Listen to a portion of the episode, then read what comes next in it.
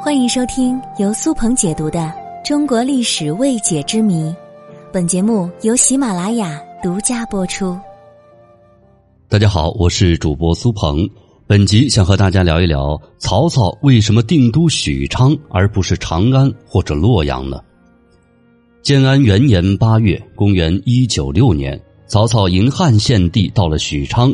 他以许昌为中心，挟天子以令诸侯，逐渐统一了整个北方。可是许昌在当时是一座普通的县城，并没有作为都城的先例。那么曹操为什么会放弃西汉的都城长安和东汉的都城洛阳，而迁都于许昌呢？首先来说洛阳，其实，在当时洛阳早已经被毁坏了。当初，董卓打着清君侧的旗号带军进入了洛阳，而袁绍又拉起了十八路联军，共同进攻奸贼董卓。董卓当时惊慌失措，于是他决定西迁长安。在出发之前，董卓还不忘搜刮民脂民膏，把洛阳的宫殿全部烧毁了，甚至连汉献帝的祖坟都挖了出来。洛阳这个历史悠久的古都就这样被付之一炬。他们在去往长安的路上，董卓还放下任务，烧杀抢掠，洛阳方圆几百里都成了一片焦土，简直是丧尽天良。如果曹操选择定都洛阳，必定要重建宫殿，会耗费大量的人力物力，这显然是一笔不划算的买卖。董卓裹挟着汉献帝以及朝廷官员，还有部分的洛阳百姓，从洛阳迁到了长安。而在董卓死后，董卓的部将李傕和郭汜在长安城内拥兵自重，相互攻伐，长安又陷入到了巨大的内战之中。而且，长安在地理位置上十分靠近凉州，凉州的马腾家族对长安也是虎视眈眈。即使曹操真的夺回了长安，这里也并不是一个安全之处。所以说，对于曹操来说，长安也不是一个好的选择。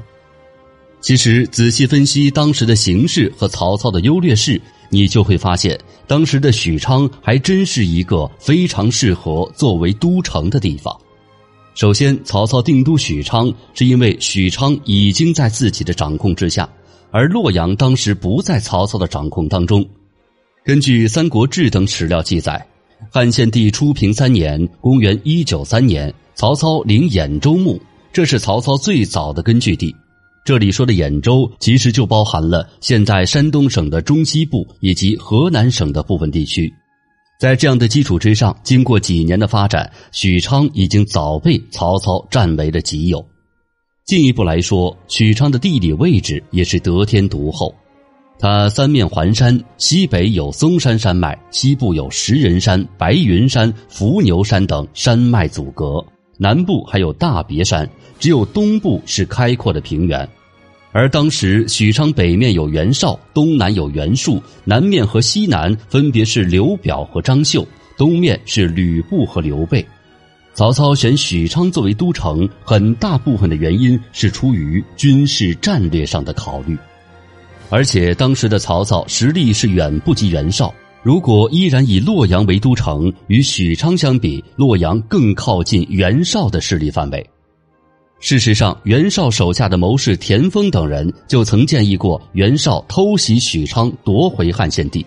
袁绍之所以犹豫，可能和许昌的地形有关。试想一下，如果汉献帝是在洛阳的话，那么袁绍也许就会毫不犹豫地选择进攻洛阳，夺回汉献帝。在当时曹操势力还不是很强大的时候，曹操选择定都许昌，也是为了避开袁绍的锋芒。洛阳虽然已经不能再次成为都城，但是它在天下士人和忠于汉室的人心中仍有崇高的地位。如果曹操把都城定在远离洛阳的他的大本营兖州，那一定会使曹操陷于舆论的漩涡之中。当时对于曹操来说，选择都城这个地方不能离自己的势力范围兖州太远，而且也不能够离洛阳太远。而许昌位于洛阳和兖州之间，稍稍偏向洛阳的地方，以此作为新的都城，天下士人和忠于汉室之人都可以接受，曹操也可以接受。所以曹操选择定都许昌是综合了很多方面的考虑。弃用洛阳定都许昌，实在是他的神来之笔。他的霸业其实就是从定都许昌的这一刻慢慢开始的。